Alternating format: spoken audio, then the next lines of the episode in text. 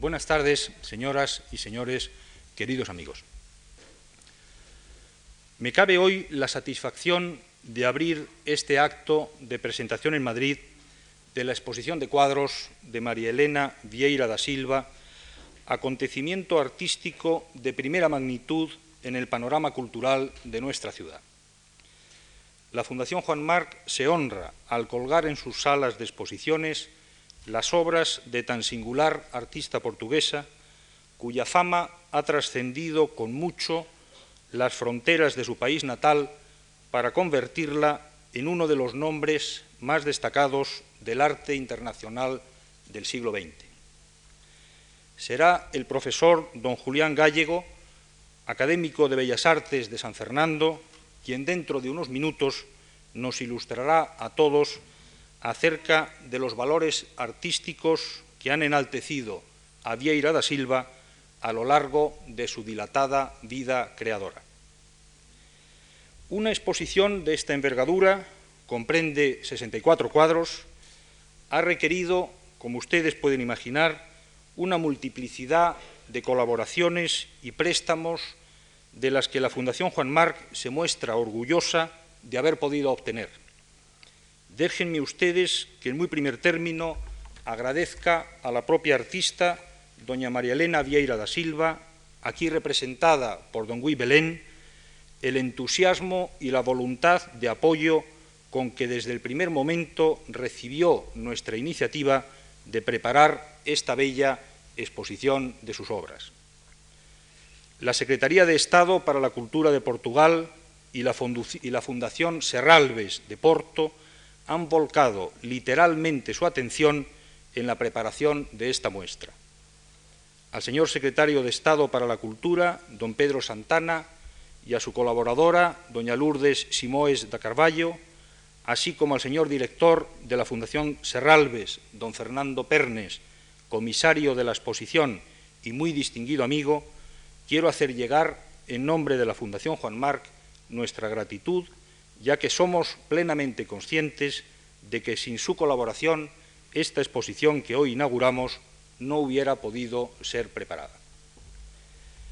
Junto con ellos, la Sociedad de Petróleos de Portugal, aquí representada hoy por su presidente, don Mario Abreu, nos ha prestado también un apoyo decisivo durante los largos meses que ha durado la preparación de la exposición y el ajuste final de todas sus piezas. El patrocinio que Petróleos de Portugal ha ofrecido a esta muestra ha facilitado mucho su preparación y es digno de ser resaltado hoy como merece.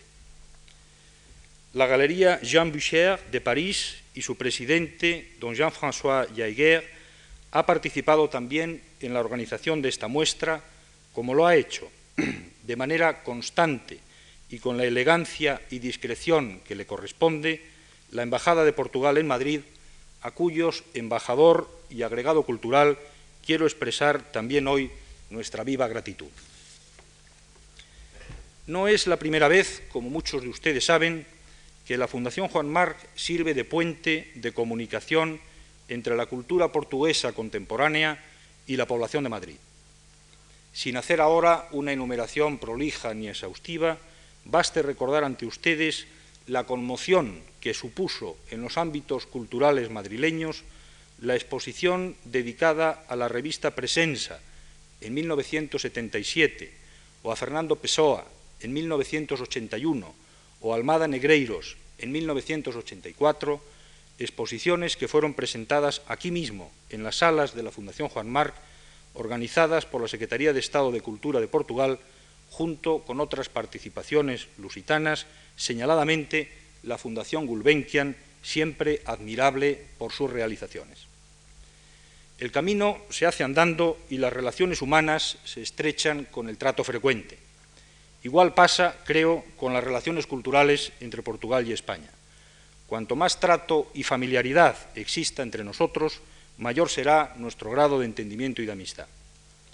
Quiero creer que esta exposición Vieira da Silva, que hoy presentamos entre todos en Madrid, va a significar un nuevo e importante paso adelante en esta dirección de estrechamiento de las relaciones culturales de nuestros dos países.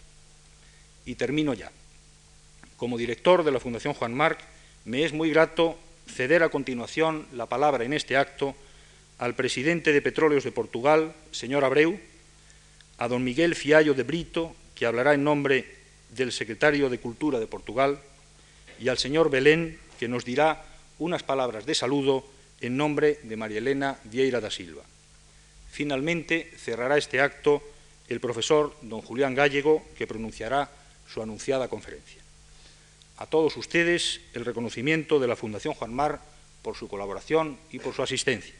Nada más y muchas gracias.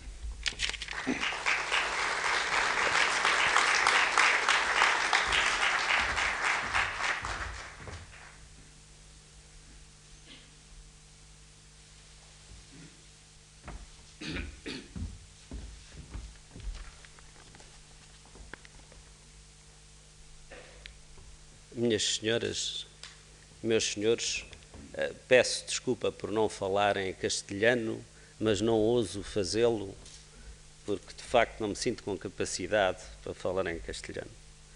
Eh, seja-me permitido distinguir eh, o representante do Sr. Secretário de Estado da Cultura, a direção da Fundação Juan Martes, os representantes da Fundação Serralves e os nossos convidados. Eh, eu desejaria, antes do mais, uh, lamentar a ausência da própria artista, que naturalmente completaria esta nossa festa, se assim lhe posso chamar.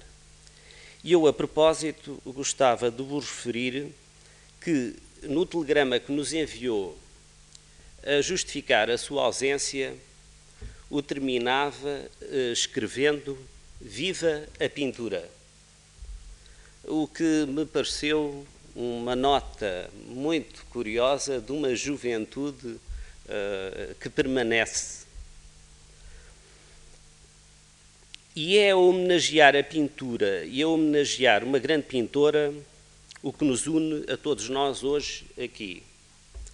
Que melhor homenagem poderíamos nós prestar à pintura e a Maria Helena Vieira da Silva do que nos juntarmos aqui admirando as suas obras?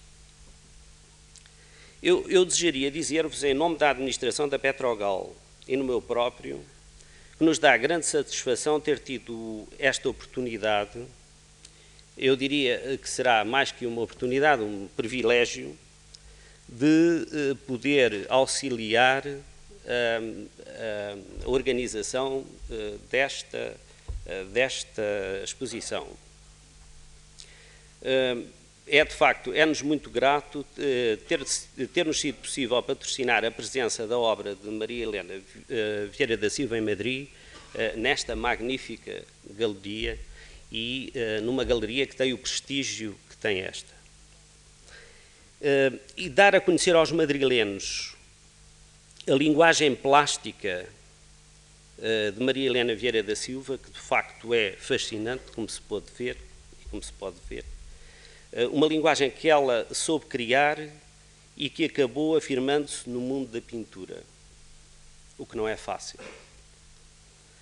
Nesse mundo misterioso, subtil, da cor e do desenho. Eu não posso cometer a injustiça de esquecer os responsáveis da Fundação Juan Martes, que com invulgar proficiência organizaram esta exposição e o catálogo que a acompanha. E também a Fundação de Serralves, onde eu eh, eh distinguiria o professor eh, Fernando Pernes, que, que eu saiba pela segunda vez, eh, está ligado a uma exposição de eh, Maria Helena Vieira da Silva porque já houve uma exposição justamente da Fundação de Serralves, uma importante exposição de Maria Helena Vieira da Silva, penso que das mais importantes que se realizaram mesmo em Portugal, uh, não há muito tempo, e que foi o professor uh, Fernando Pérez quem a organizou. Eu terminaria com agradecimentos a todos os que responderam ao nosso convite e que aqui nos quiseram acompanhar, o que muito nos honra e nos dá grande satisfação. E, perante as obras de Maria Helena Vieira da Silva, julgo que será mais próprio o silêncio admirativo que as palavras. Muito obrigado.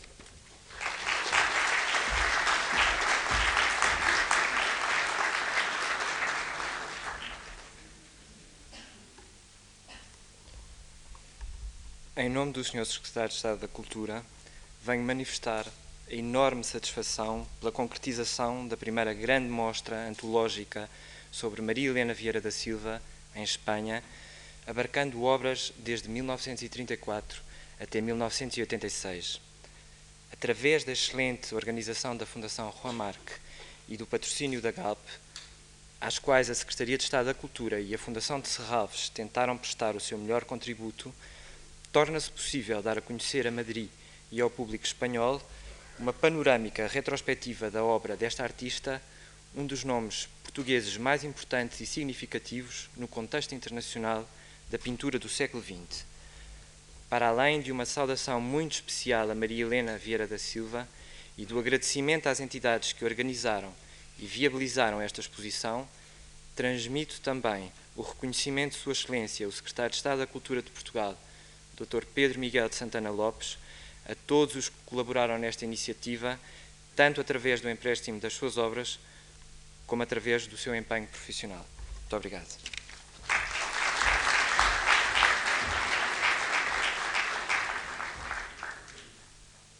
Monsieur le directeur général de la Fondation Jean Marche, Monsieur le président de la GALP, Monsieur le représentant du secrétaire d'État à la culture et à la communication, Monsieur le président de la Fondation Serralves, Monsieur le commissaire, et j'aurai encore bien d'autres personnes à, saluer et à introduire.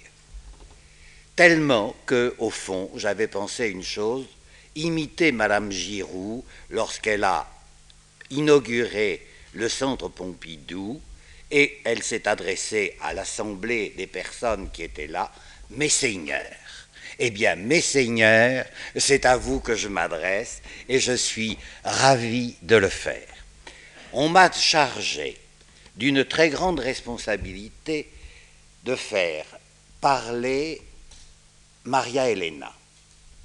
C'est vraiment très lourd pour moi et comment peut-on remplacer ainsi une si grande artiste qui a tant de méandres et de labyrinthes dans lequel elle cache à la fois sa pensée, ses rêves, son imagination et je dirais bien sûr ses couleurs.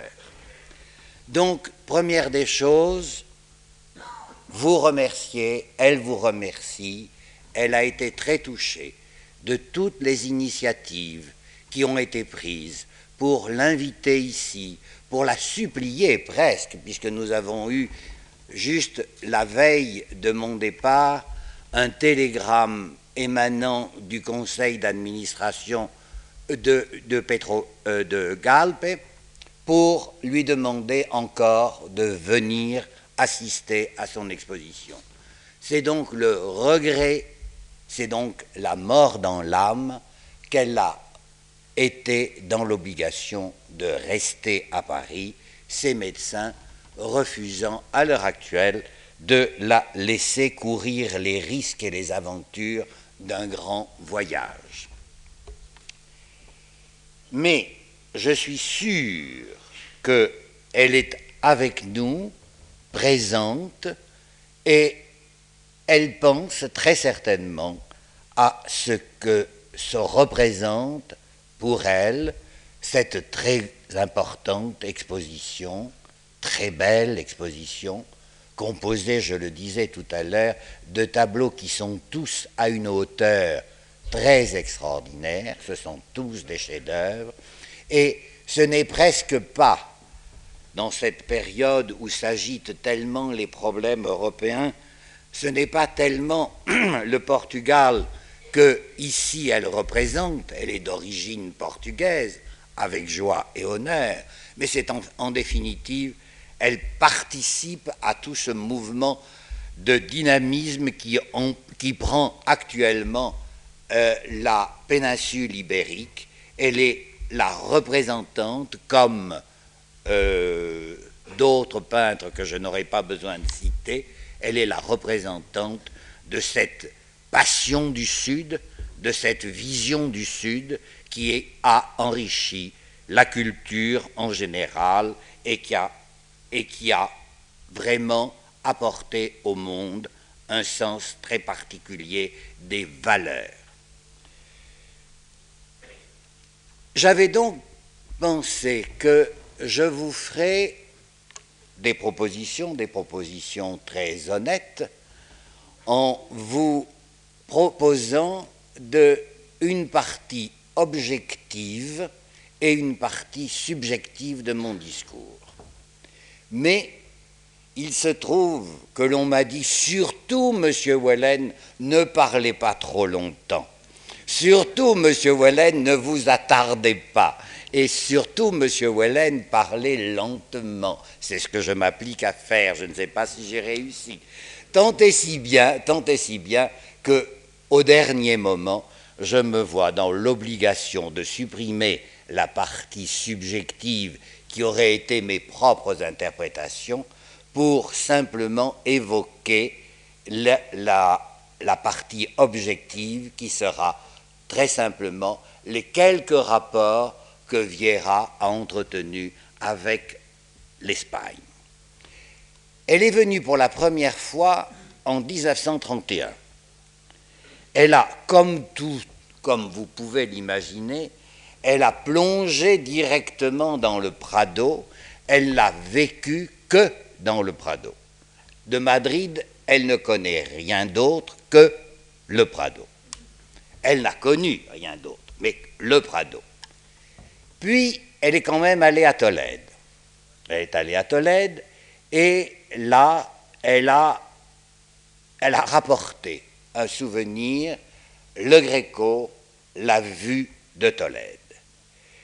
En 1931, les grandes architectures de Vieira étaient encore à venir. Ce qui est intéressant, c'est de noter qu'en 1931, la chose qui retient son attention, c'est évidemment un tableau qui est une architecture.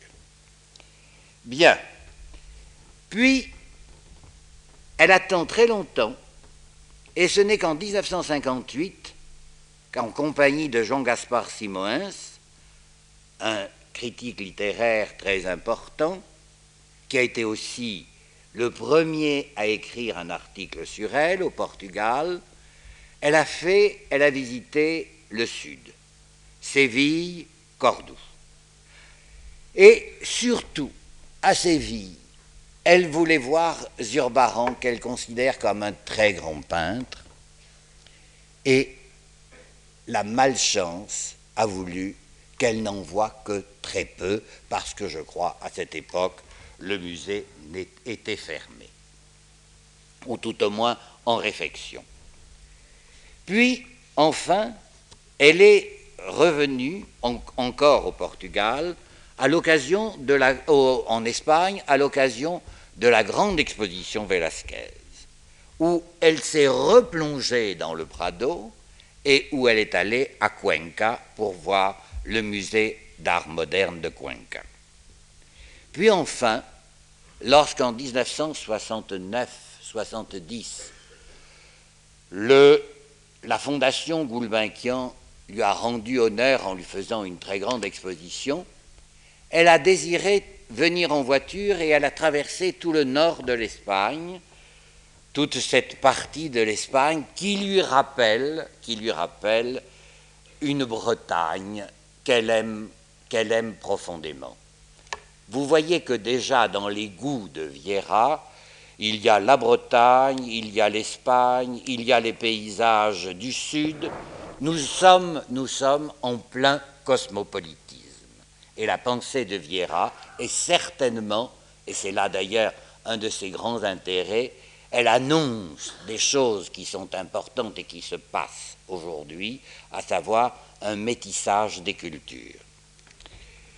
Alors, le, je voudrais, puisque vous, on m'a demandé, vous m'avez demandé de parler au nom de Vieira, j'ai retrouvé dans les notes que je m'applique à faire et à prendre quand Vieira me raconte des choses importantes, et j'ai retrouvé celle-ci. Il y a chez Goya, me dit-elle, un côté sorcier. Quand je suis revenu au Prado la dernière fois, c'est toujours elle qui parle, toute la nuit, j'ai cauchemardé dans ces toiles. Puis, une fois, je ne sais plus où c'était, il y avait un très très beau Goya. Dans le fond, un paysage très libre, peint du bout du pinceau. Tout à coup, il me semblait, il me semblait que j'étais le pinceau. J'allais, je venais, je glissais, j'étais le pinceau. C'est l'unique fois où j'ai ressenti cela si fort, me dit-elle. Et Arpade, dans cette conversation, ajoute Elle a refusé de voir le Dos de Mayo de Goya, car elle était trop inquiète. Puis une autre fois, elle me dit, il m'est arrivé d'avoir des impressions auditives en regardant la peinture. Et alors elle me parle de Monet, de, de, de Monet, de Fernand Léger, puis elle ajoute, enfin il y a quelques années, à l'Orangerie, a été présentée une grande exposition de Goya. C'était un portrait d'une jeune femme. J'ai oublié son visage, mais je me souviens de la jupe peinte d'une manière superbe, avec des morts dorés, des violets foncés. Avec ce taffetas, il me semblait entendre les accords de Beethoven. Je les avais tout près de l'oreille. Quelle beauté, m'a-t-elle dit. Enfin, je sens que je suis beaucoup trop long. Je vais donc vous arracher au charme de Viera et terminer par une simple petite réflexion qui peut-être à l'heure actuelle était et pleine de sens. Elle m'a dit un jour, très jeune, très jeune, je me suis j'ai découvert l'éphémère. Je savais que tout passait très vite, allait très vite. Vivre dans une ville qui est presque un volcan et tout près de la mer vous encourage à penser cela. Je ne veux pas terminer sans remercier ici toutes les personnes qui ont contribué à organiser cette exposition superbe, toutes les équipes qui ont travaillé en commun accord pour réaliser cette très très belle présentation. Excusez-moi d'avoir été trop long et merci de votre attention.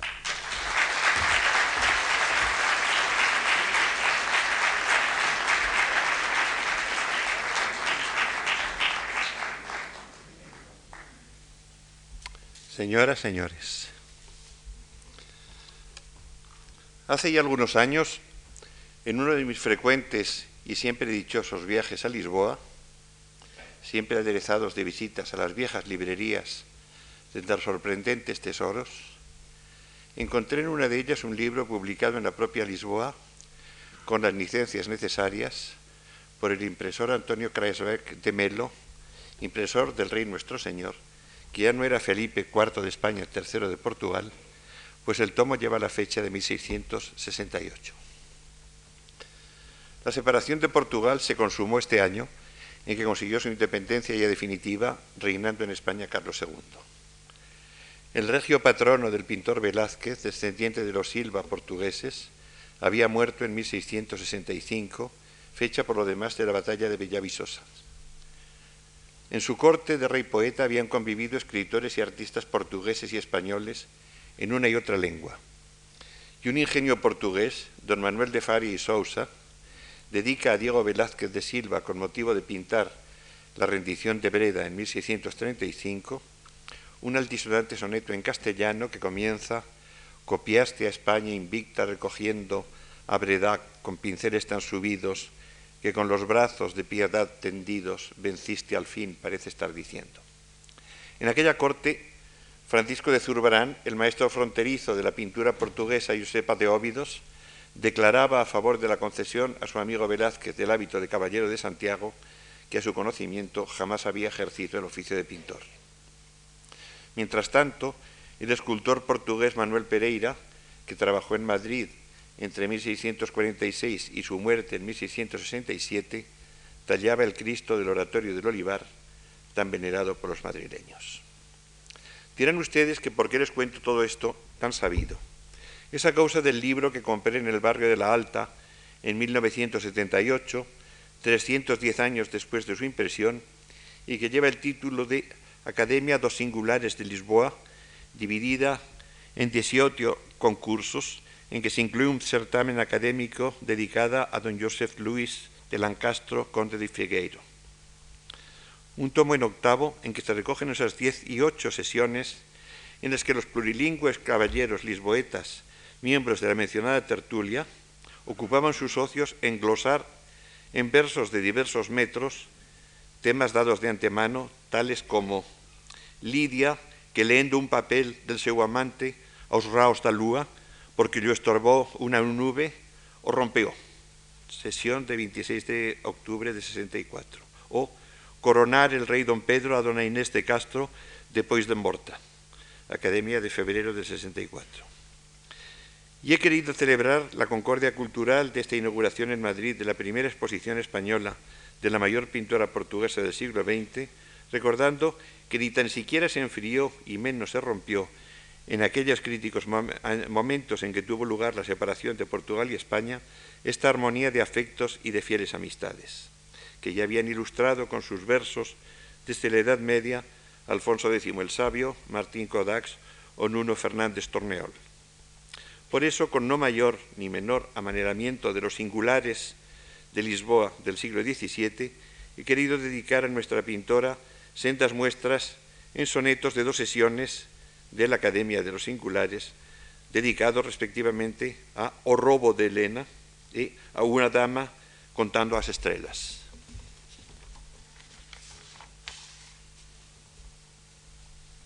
Sobre el rapto de Elena por París, caben semejantes palpables, aun para quienes no gozamos la agudeza y arte de ingenio de los singulares de Lisboa. Si el pastor París raptó a Elena, la ciudad de París cautivó a María Elena Vieira da Silva en 1928, a los 20 años de su edad, cuando, como dice su biografía publicada por el ilustre Castro de Serralves de Porto, después de ter amadurecido longamente a súa decisão, ven traballar para París e inscríbese na Academia da Grande Chaumière para seguir os cursos de escultura del profesor Burdel.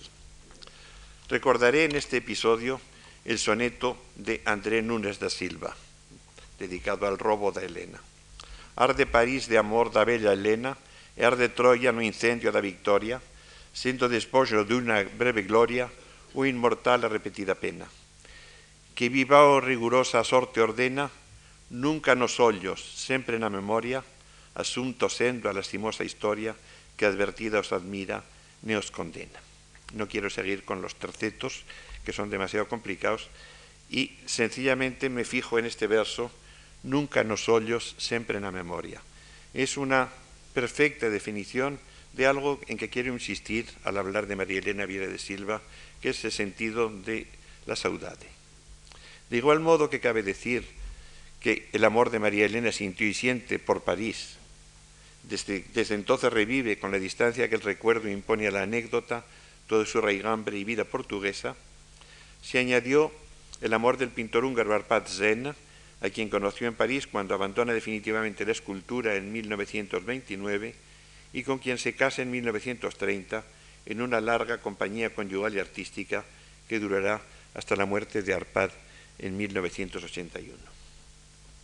María Elena Vieira da Silva, precioso nombre metafórico, Concha del Bosque, Vieira da Silva, que agrega a su, a su poesía un temperamento poético es una meticulosa y a la vez inspirada, casi sonámbula, contadora de ramas, de troncos, de flores y de estrellas.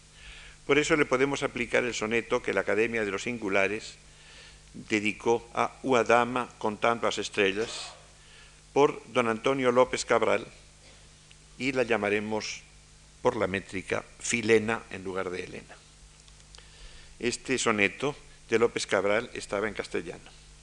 Si hoy, hermosa Filena, el campo sales, amenazando muerte al firmamento, ya logrando tus ojos el intento, eclipsando del cielo los fanales, si a contar los luceros celestiales te conduce atrevida tu ardimiento, publicará tu mano el vencimiento, pues escrimen tus ojos dos puñales. Si tus ojos dan luz a las estrellas, porque tienen su luz al sol unida, con ellos su luz quitas y atropellas. Si quita luz el uno, otro da vida, que en quitar y prestar sus luces bellas, si el, si el uno es monte o el otro es ida. Los ojos de María Elena son a la vez, pues, el espejo de los astros y dos estrellas que comprenden y explican a través de su pintura toda la compleja red de las constelaciones. Pero pasemos ya a la verdadera Vieira da Silva, nacida en Lisboa el 13 de junio de 1908 y cuya biografía encontrarán ustedes en los catálogos, tanto en el grande como en el pequeño, de esta exposición. Tras una preparación de escultura será pintora, pero una pintora, diría yo, tridimensional, casi arquitecta de un espacio onírico, pero por eso con la autenticidad de los sueños. Sus primeros dibujos a los 11 años son de 1919, sus primeras pinturas de 1927. Al año siguiente va a París. Entra en la Academia de la Grande Chaumière, donde conoce a Arpad Zen, pintor húngaro, con quien se casa en 1930.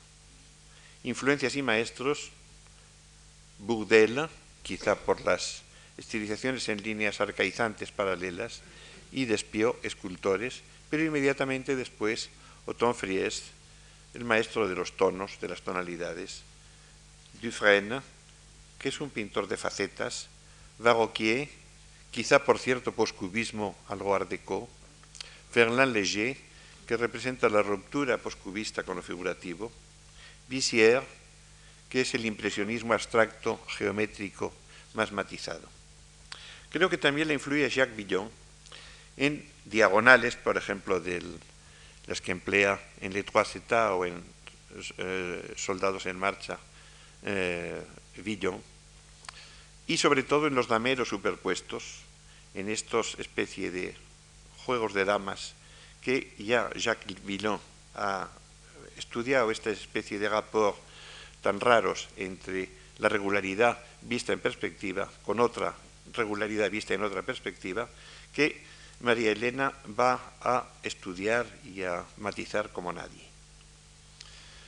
Jacques Villon es el cubismo poético, es la règle d'or, es la divina proporción. ¿Acaso, pienso yo, quizá, al viendo, viendo este cuadro tan curioso que se llama El desastre, Le desastre, de 1942, pienso en un Bruegel, pero quizá a través de André Derain. En 1932, eh, María Elena Viera da Silva entra en contactos con la Galería Jean Boucher, que ha desempeñado, como todos saben, un papel trascendental en el desarrollo de la pintura contemporánea desde su modesto pisito del Boulevard Montparnasse. Ingresa así en un grupo de artistas de la Escuela de París, de direcciones hasta cierto punto semejantes en una abstracción que no rechaza lo exterior, sino que se inspira hasta cierto punto en algo semejante. Por eso se ha hablado del impresionismo abstracto. Y a partir de ese momento comienza la carrera internacional de María Elena Viera da Silva.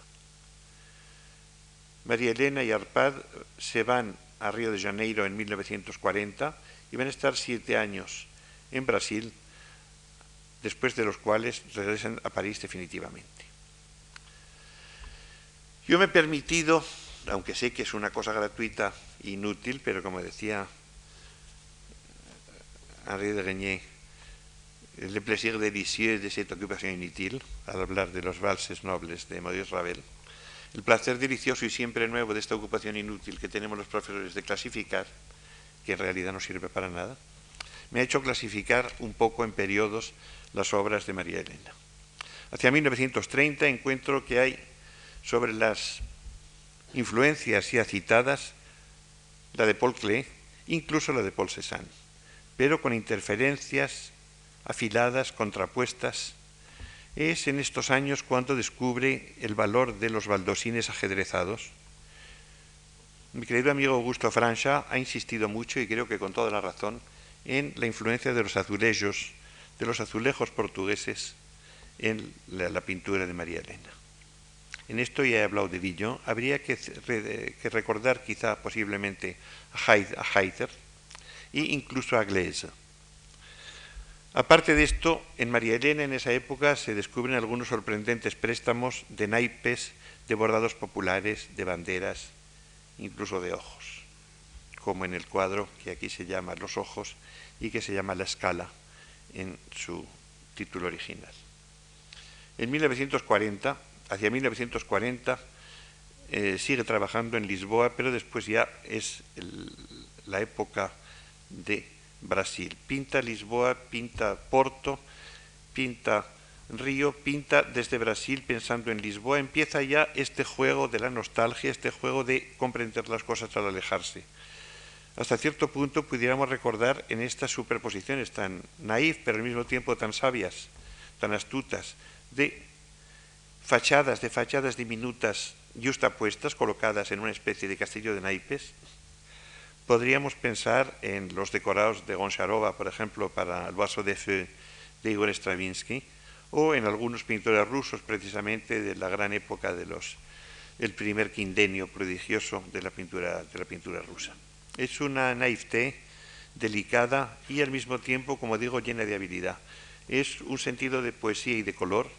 Estas, eh, estas superposiciones, estas construcciones, estos castillos encantados de pisos superpuestos, es algo que va a dar entrada en la, en la temática de María Elena Viera da Silva a todo su aspecto de arquitecturas, que quizá es uno de los más, de los más sorprendentes. Pero al mismo tiempo es en esa época cuando pinta obras muy especiales, como la partida de Sheck, en la cual la partida de ajedrez, en la cual eh, lleva hasta el máximo las posibilidades de las contraposiciones que decía antes de dameros ajedrezados regulares en posiciones irregulares, o este cuadro muy apasionante, lo de Sastre, en el que una especie de humanidad borgeliana eh, se debate en una especie de, como de vértigo de huida. Quizá en este momento María Elena ha visto también obras de El matrimonio de Loney, que como saben ustedes tuvieron también su, su revelación, si la, si la revelación de, la, de, María Elena como pintora fue París, la revelación de los de Loney en realidad de su, su verdadero, su definitivo estilo, fue precisamente en, en Portugal. En 1949 comienza el tema de las bibliotecas, que es un tema que le va admirablemente bien. Es un tema muy ortogonal, es un tema en el cual no hay más que verticales y horizontales, pero muy duro y conciso, con este sentido de librería antigua a que me he referido antes. Hay un momento hacia 1955, una época algo oscura, yo creo que pesimista, llega hasta, hasta lo negro, hasta la oscuridad total casi, de espacios urbanos grandes e inhumanos y planimetrías de arquitecturas imposibles. Pero muy poco después, hacia 1960, María Elena tiende a la claridad. Hay aquí en esta exposición un cuadro que se titula El mar y hay dos cuadritos pequeños, Porto y el gabinete de curiosidades, preciosos como miniaturas y con unos colores deliciosos, radiantes. Tiene por este momento una textura, las texturas en, María Elena Vida da Silva son muy importantes, como de tapiz, como de tejido, y al mismo tiempo como, como si fueran mimbres, como si fueran canastillos. Hacia 1964 encontramos en el color y en la composición mayor gravedad, por ejemplo, en el cuadro Le Degré, las, las gradas o los escalones, y en las bibliotecas correspondientes. Hay un cuadro en esta exposición que me parece admirable, que se titula Landgrave, en el cual María Elena parece que se cansa de esa especie de austeridad de esta época de hacia los años sesenta y tantos para volver a una mayor fruición pictórica. Yo creo que es uno de los cuadros, de los cuadros en los que está pintado con mayor placer, con mayor gusto. Y yo podría decir, imitando a lo que con tanta elocuencia y gracia nos decía Guy Helen hace un momento, que decía María Elena, hablando del fondo de paisaje de un Goya, que viendo este Landgrave, yo me siento casi el pincel de María Elena. En 1970 empieza, después de un colorido más melancólico, casi pesimista, como en el cuadro El sueño, Le Sommeil, de 1969, pasa a unas ciudades en formatos verticales casi amenazadoras, canales de Holanda o sobre todo las dos versiones de Nueva York llamadas New Amsterdam. Pero vuelve al color con uno de los cuadros más hermosos de esta exposición, posiblemente, que es la Biblioteca Ardiendo, Biblioteca en Flamme, de hacia 1974. Y de aquí una transición hacia blancos deslumbrantes, es lo que en, un cuadro que ha trabajado durante tres años, 1983-1983, 86, llama L'issue lumineuse, la salida, la solución luminosa. Son obras como caminos de paz, con soles, que se abren a un sereno optimismo, que comprende todo. Yo creo que en estos cuadros María Elena Vireda Silva obtiene ya la calma de la madurez total. Dentro de un estilo muy personal, podríamos destacar lo que nos puede evocar hasta cierto punto la temática de María Elena Vida Silva. Por una parte me he referido a urbanismos, pistas, calles, rieles.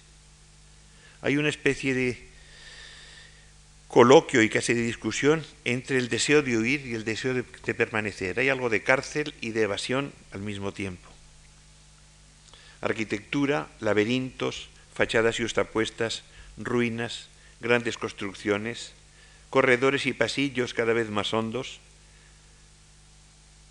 ventanas repentinas, construcciones que se entreabren a veces con una angustia casi kafkiana, compartimientos, semáforos, estaciones, etc.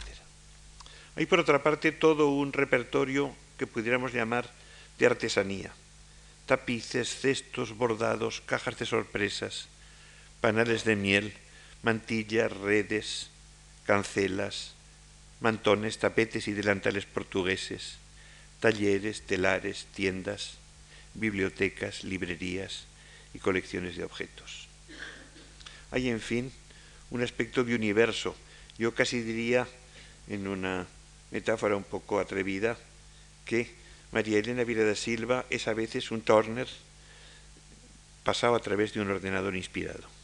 Océanos, nubes, tierras, el terror de lo infinitamente grande, el hechizo de lo infinitamente pequeño que parecen equivalerse, tormentas, playas y pistas, y casi siempre el viaje, el mar, el tren. Respecto al colorido, ahora lo vamos a ver en unas diapositivas.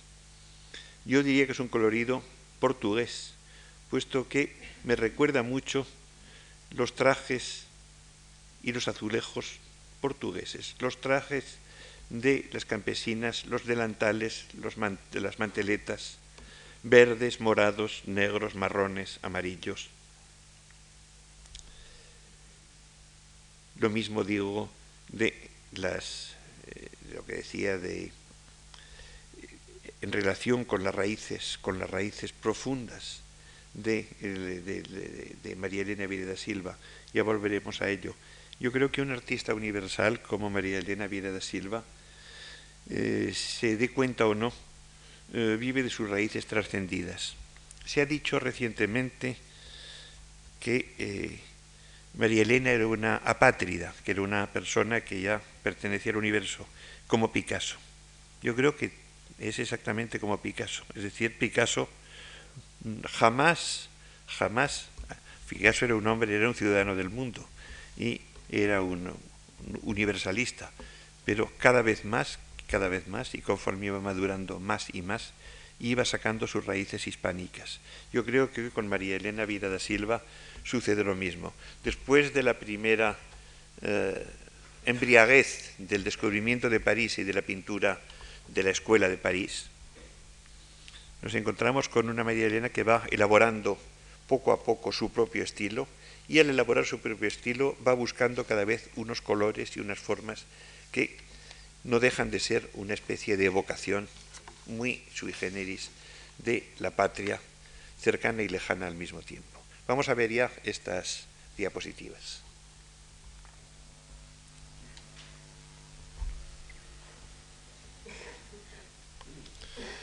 Empezamos por el primer cuadro de la exposición. Es un cuadro de 1934, el taller de Vieira da Silva en Lisboa, en el que, creo yo, la influencia de eh, ciertas composiciones del grupo de Pitot, es decir, de, especialmente de, de eh, me parecen evidentes en esta modernización de la pirámide truncada que ya empleaban los eh, León Battista Alberti y los pintores del Renacimiento florentino. Y ya que aparece trascendida, es decir, una especie de, en realidad yo creo que es la misma, casi la misma dirección que eh, pretendía el grupo de Pito en este momento, de hacer que el cubismo entrase en razón y que eh, firmase las paces, por decirlo así, con la pintura clásica. Siguiente. cambio aquí es un cuadro todo de cintas. Es de 1936. ¿Recuerdan ustedes? Y con esto no pretendo eh, buscar, me parece un juego completamente inútil, nefasto y ridículo, el buscar influencias no busco más que, en cierto modo, analogías para tratar de explicar lo que con palabras es difícil de explicar. Si ustedes recuerdan la teoría de la modiste de Picasso, que es un cuadro en el cual todo el cuadro está lleno de cintas y los personajes casi desaparecen, es una composición hasta cierto punto semejante a esta, totalmente abstracta, pero con la misma movilidad. Siguiente. La rue le soir es un cuadro lleno de poesía, con esta cosa de luz, de luz de atardecer, eh, de reflejos, de sombras, de brillos, de ruedas de bicicleta quizá, todo una especie de pequeña sinfonía eh, callejera. Siguiente. Le Tisserand es un cuadro refinadísimo en el cual trabajó desde 1936 y volvió a tomarlo en 1949, 48. Es un cuadro, eh, fíjense ustedes, está en esta exposición, fíjense ustedes en la textura, que es una textura, eh, el Tisserand es al mismo tiempo un telar, es un taller de tejedores, pero al mismo tiempo el cuadro es como un tejido, con, unas, con un grano y con unas rayas exactamente equivalentes, de una manera también metafórica, a los surcos o a las rayas de un tejido grueso. Siguiente. Jeu de cartes 1937.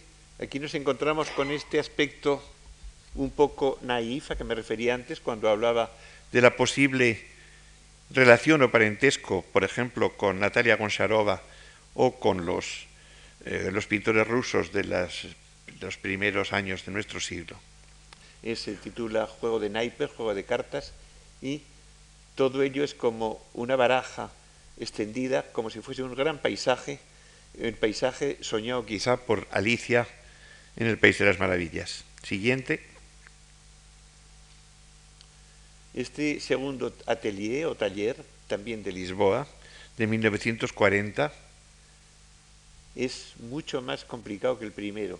Aquí interviene ya el juego de damas, el ajedrezado por todas partes y los, las figuras o personajes que hay en el fondo apenas se diferencian o se distinguen de toda esta atmósfera, porque es una atmósfera. Es curioso que a través de una repetición de un motivo geométrico se pueda conseguir una impresión atmosférica tan delicada como esta.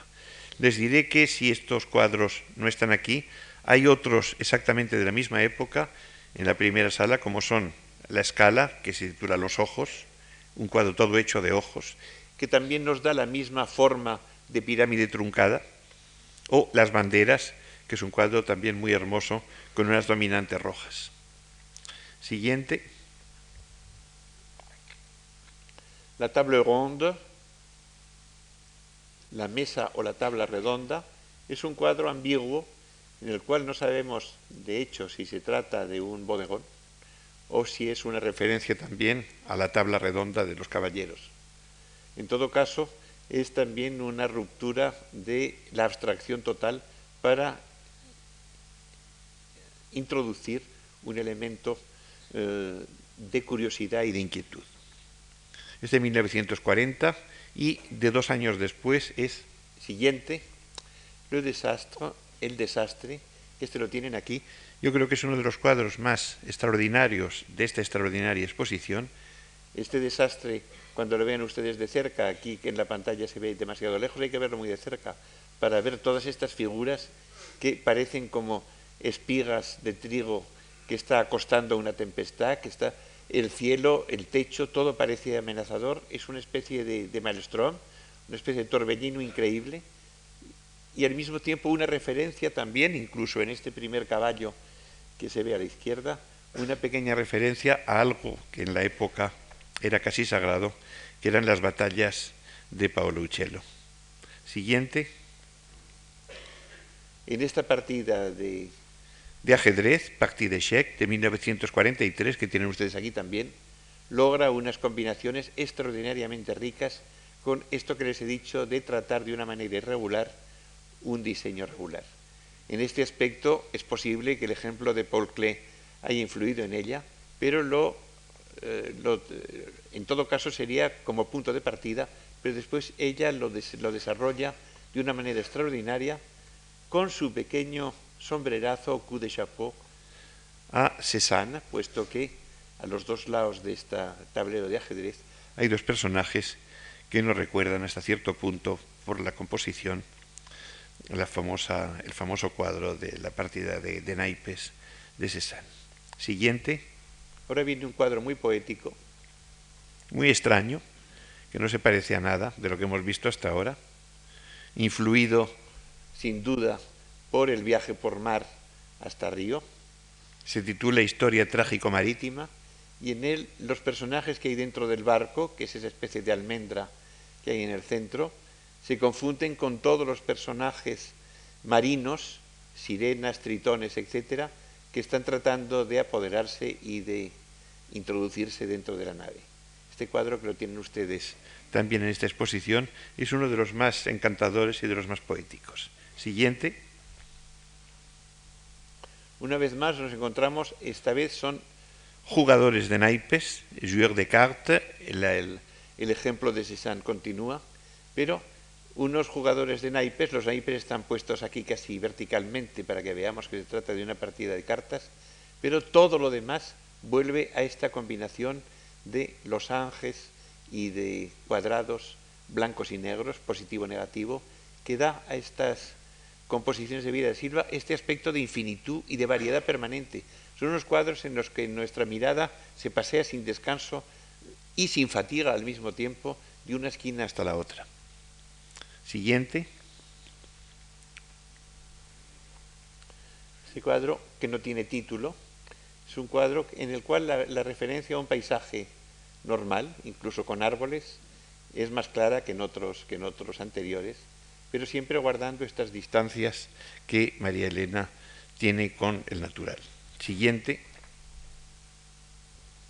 Lo mismo, podemos, decir en este, que es uno de los primeros de esta gama más oscura, desde La veranda, desde 1948, un cuadro muy interesante, con esta luz como atravesando los vidrios del, del mirador de la veranda y esta, este espacio que en lugar de ser ya regularmente colocado con el punto de fuga en el centro, es un espacio lateral, una especie distorsionado, en el cual la riqueza de las perspectivas y de las posibilidades se aumenta, por lo tanto.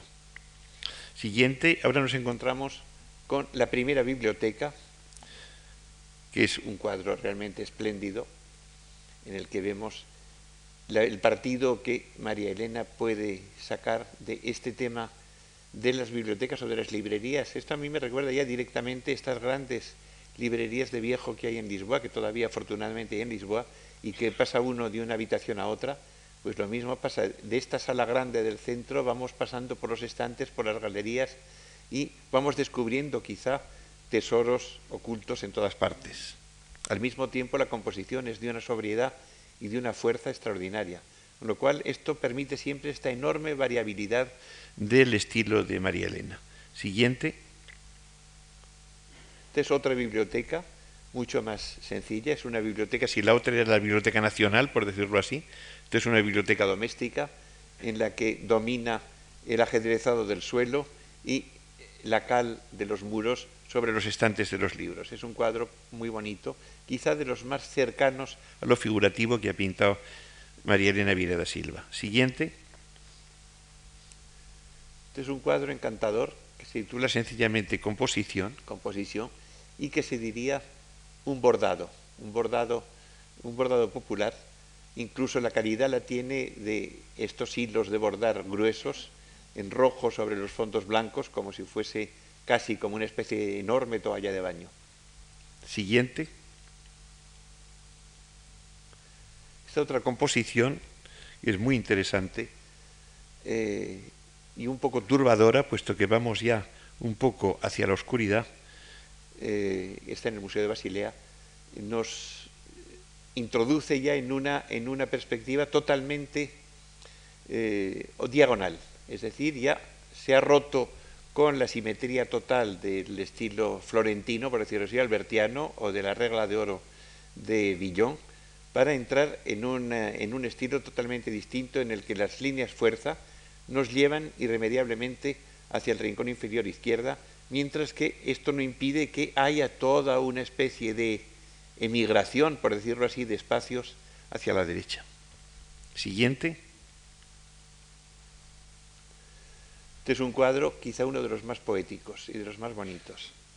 En el fondo se trata de una biblioteca, pero el, título es Le promeneur invisible, el paseante invisible. Hasta cierto punto es como si un paseante invisible, como si nosotros mismos estuviéramos paseando por los distintos compartimientos de una biblioteca donde encontrásemos los libros más extraordinarios. Siguiente. Este es un cuadro muy interesante, ya mucho, ven ustedes que se simplifica mucho a partir de estos momentos que estamos en los años 50. No solo la paleta, sino incluso los contrastes, estos casi negros, estos tonos oscuros que se acercan y que en muchas ocasiones son negros ya completamente. Esto se titula El viento. Siguiente. Y este es un cuadro que en la diapositiva da mucho más pálido que en la realidad, lo pueden ustedes ver en la exposición, es de 1953 y se titula Batalla de los rojos y los azules.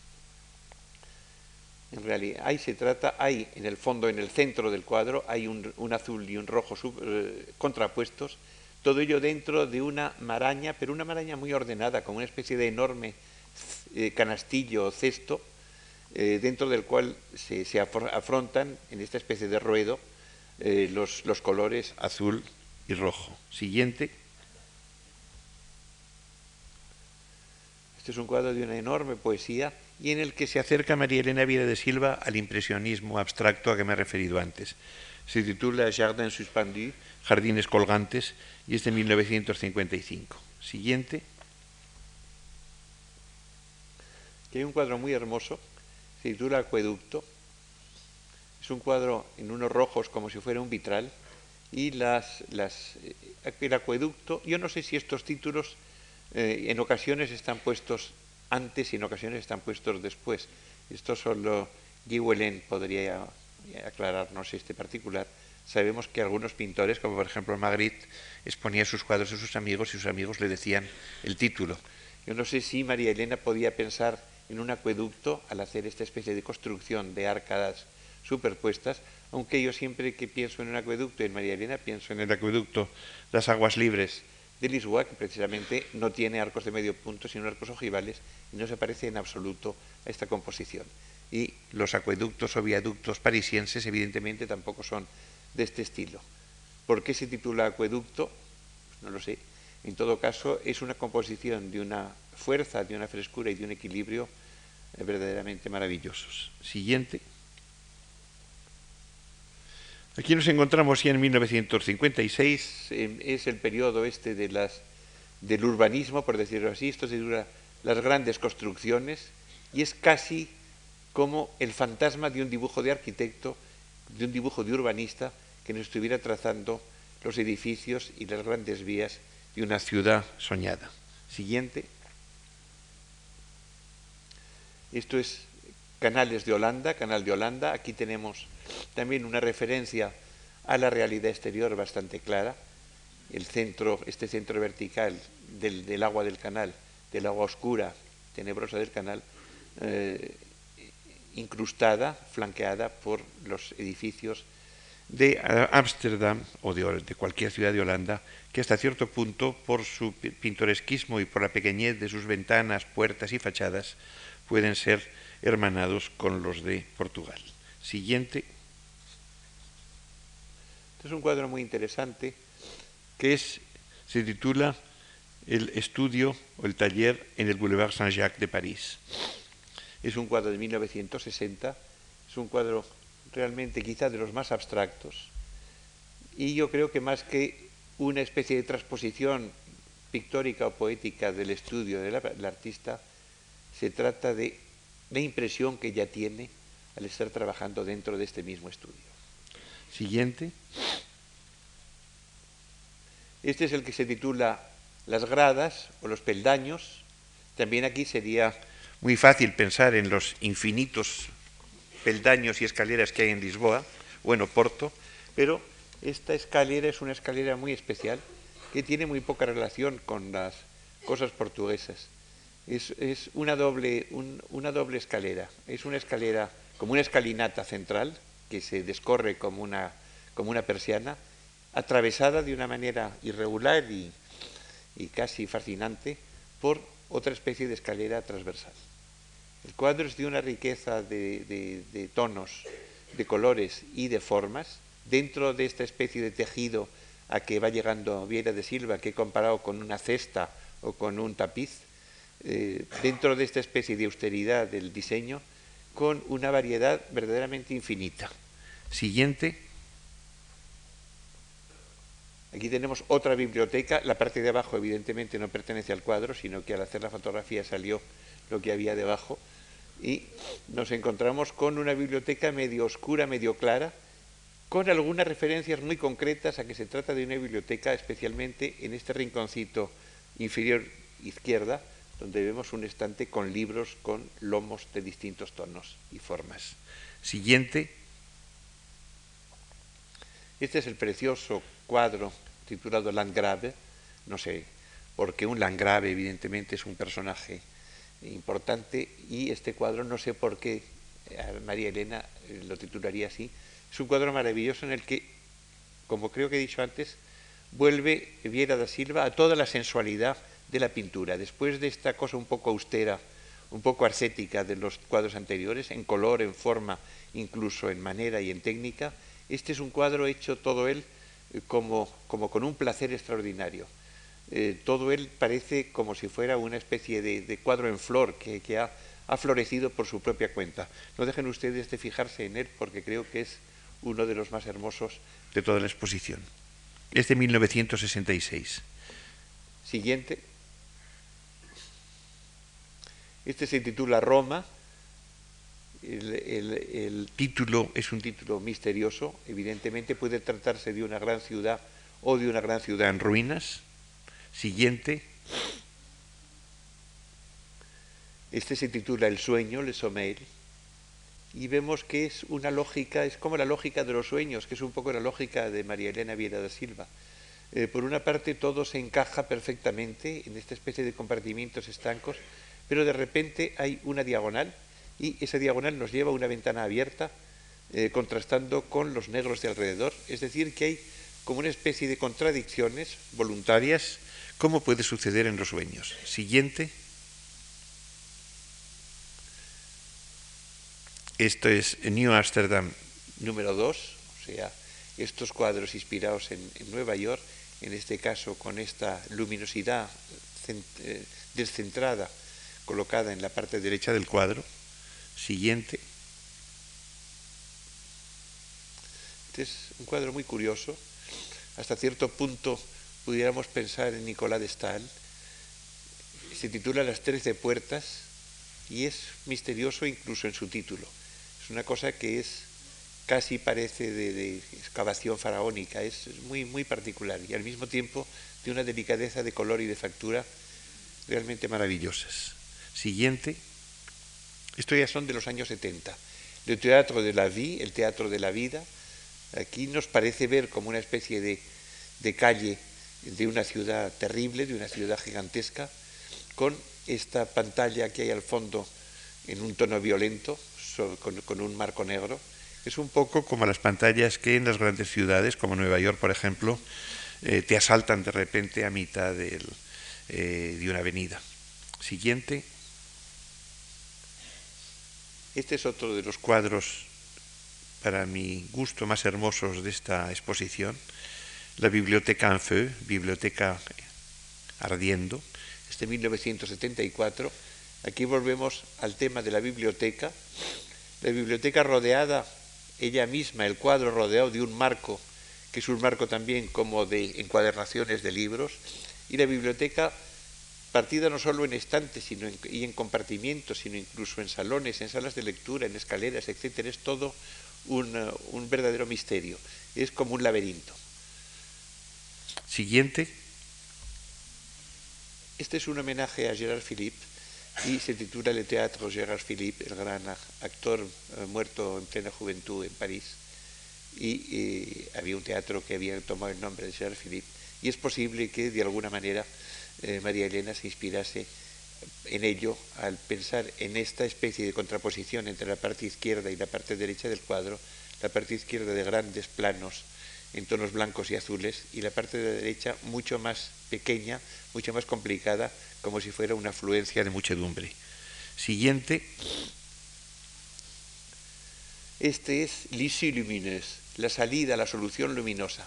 Estos de estos cuadros parece que al fin salimos de estas bibliotecas cerradas, de estos laberintos, de estos pasillos que no sabemos a dónde nos conducen y por fin podemos decir luz, más luz, como dicen que dijo Goethe en su lecho de muerte, aquí nos encontramos con la luz. De repente se ha roto una parte de este muro de las apariencias que nos rodea y aparece la luz. Y las últimas pinturas, siguiente, tanto las que hay aquí como la que ven aquí, que circula sencillamente pintura, de 1988, muy recientes, son ya de una blancura, de una serenidad extraordinarias. Ya digo que aquí ha llegado eh, María Elena Vire de Silva a la calma, a la serenidad más absoluta.